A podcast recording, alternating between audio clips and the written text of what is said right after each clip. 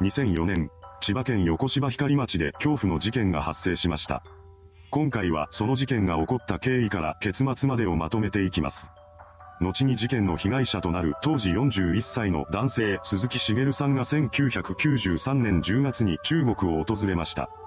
鈴木さんの目的は結婚相手を見つけることだったそうです。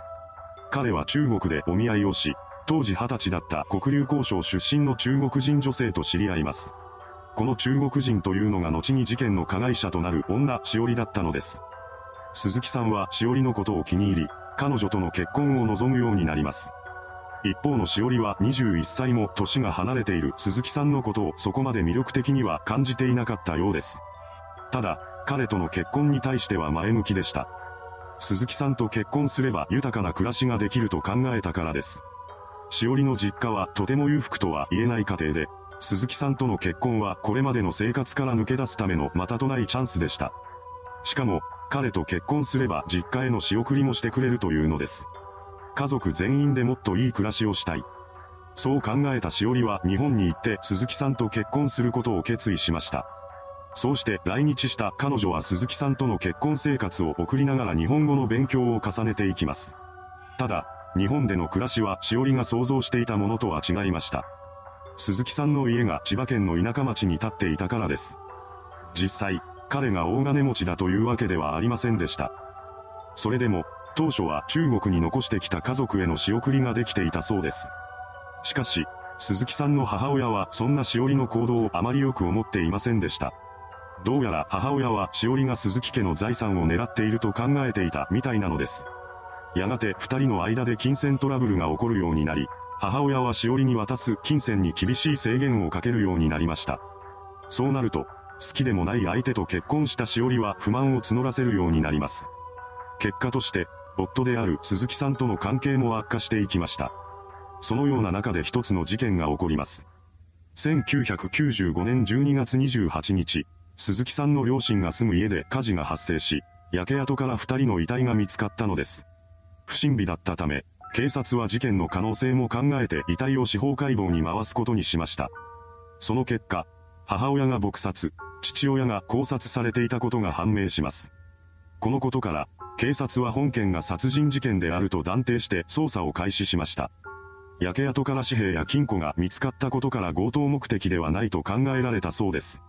また、被害者宅で飼われていた犬が吠えたりしていなかったことから顔見知りによる犯行であると推測されました。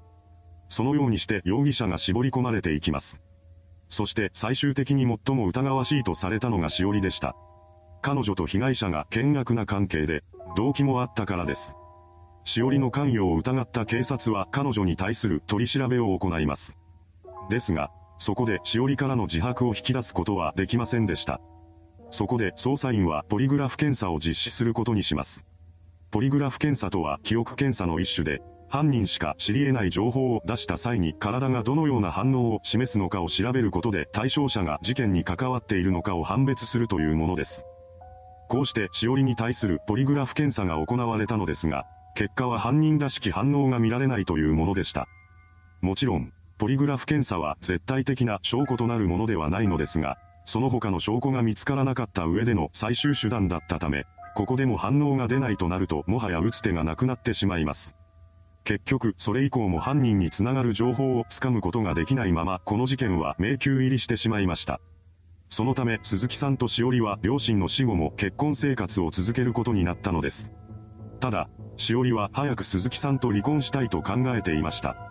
それでも、あと数年我慢すれば日本の永住権が得られるため、その日が来るまでは我慢しようと決めていたそうです。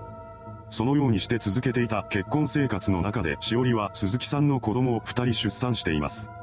それからさらに時間が経ち、2003年4月にしおりが日本国籍を取得しました。この時点で彼女は30歳になっていたそうです。そこでしおりは鈴木さんとの離婚を求めるようになるのですが、彼はこれに応じようとしません。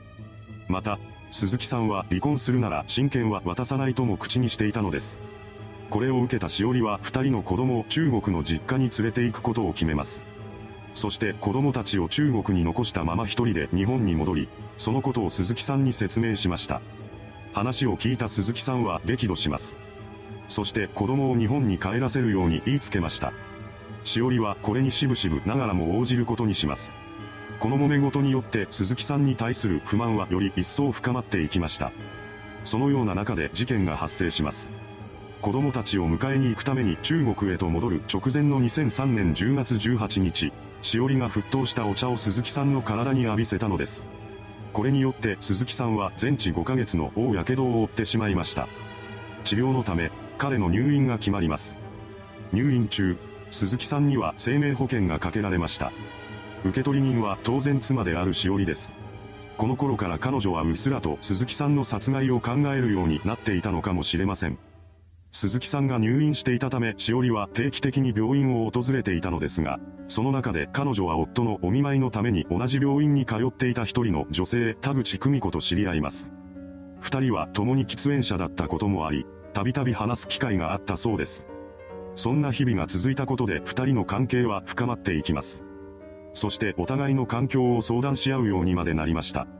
しおりは田口に対して夫への不満を漏らします。田口はそんな彼女に寄り添い、良き理解者になってくれました。その後、鈴木さんの傷が回復したことで彼の退院が決まります。そうなると、しおりも病院を訪れる機会はなくなるわけですが、それでも田口との関係は持ち続けていました。家が落ち着く場所ではないしおりにとって、田口だけが心の支えだったのです。退院後も鈴木さんとの不仲は続き、彼女は精神を病んでいきます。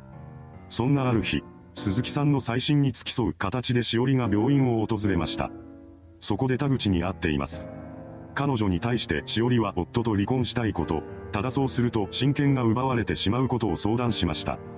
そして付け加えるようにしてしおりはこんな言葉をこぼします。人の体を弱らせる薬はないかしら。田口はこの言葉を真に受けずにしおりのことを励ましました。しかし、しおりの中では鈴木さんを殺害するしかないという思いがどんどん膨らんでいきます。それからというもの、彼女は再三にわたって田口に薬を入手できないかと求めるようになりました。そうしたやりとりが続くうちに最初は相手にしていなかった田口の心が揺らぎ始めます。当時、彼女は3人の子供を育てながら病気の夫を支えていたのですが、定職にはついていませんでした。そのため生活はかなり苦しかったそうです。そんな彼女にしおりは自分を受取人とする生命保険が鈴木さんにかけられていることを伝えました。これを受けた田口は金銭目的でとうとう犯行に加担することを決意します。そして2004年の2月末にしおりの携帯に田口からの着信が入りました。電話に出たしおりに対して田口は薬が手に入ったと呟いたのです。彼女が入手したのはインスリンでした。インスリンは血糖値を下げるための薬で、基本的には糖尿病患者に処方されています。実は田口の夫が糖尿病で入院していたため、彼女は正規のルートでインスリンを入手することができたのです。糖尿病患者が必要とするこの薬ですが、過剰に摂取した場合は低血糖で脳障害を引き起こす危険性をはらんでいます。そんな危険性を持つインスリンを田口はしおりに手渡したのです。こうして犯行の準備が整えられてしまいました。2004年4月1日、しおりが鈴木さんに睡眠薬を飲ませます。これによって彼はほどなくして眠りにつきました。その姿を確認したしおりは大量のインスリンを鈴木さんの体に注射したのです。それから1日が経過し、鈴木さんは意識不明の重体に陥ります。そうなってからしおりは救急車を呼び、鈴木さんを病院に搬送させました。この行動は田口からの指示だったようです。田口はしおりによる犯行であるとバレないようにするため、まだ息がある段階で鈴木さんを病院に搬送させる必要があると考えていたのです。しおりはその計画に沿って犯行を進めていきました。ですが、病院での処置が施されたため、結果として鈴木さんは一命を取り留めることになります。それでも脳に障害が出ていたため、彼はそのまま植物状態になってしまいました。そこでしおりは鈴木さんの口座から金を引き出そうとします。しかし、それを鈴木さんの親族が阻止しました。以前から鈴木さんはしおりの存在を危険視しており、もしもの時は財産や子供を守ってほしいとあらかじめ親族に頼んでいたのです。親族は鈴木さんが植物状態になった段階で財産を抑え、警察に捜査を依頼しました。そのことを知ったしおりは浅草に逃亡し、桜という名前を使って風俗嬢として働き始めます。同時期に彼女は美容整形をし、たちまち人気風俗嬢になりました。その流れで2005年7月からは自分でも風俗店の経営を始めています。ただし、その間も警察による捜査の手は迫っていました。2006年2月7日、浅草に潜伏していたしおりを捜査員が発見します。捜査員は2003年に彼女が鈴木さんに火傷を負わせた一件を傷害事件として別件逮捕に踏み切りました。その後、インスリン殺人未遂事件の捜査を進めていきます。そして、しおりのことを殺人未遂でも逮捕しました。また、彼女と一緒に田口のことも共犯として逮捕しています。それから二人は裁判にかけられることになりました。そして事件から約3年後の2007年3月9日、千葉地裁は傷害と殺人未遂でしおりに懲役15年の判決を言い渡しています。弁護側は判決を不服として控訴するも、判決が覆されることはなく、そのまま刑が確定しました。共犯の田口に関しても懲役8年の実刑判決が確定しています。なお、植物状態になった鈴木さんは事件後一度も意識を取り戻すことなく2009年7月26日に59歳で亡くなりました。いかがでしたでしょうか？真剣と金欲しさに夫を手にかけようとした女。彼女の逮捕後、鈴木さんの両親が殺害された事件に関しても再捜査が行われたようですが、犯人の特定には至りませんでした。真相は誰にもわかりません。それではご視聴ありがとうございました。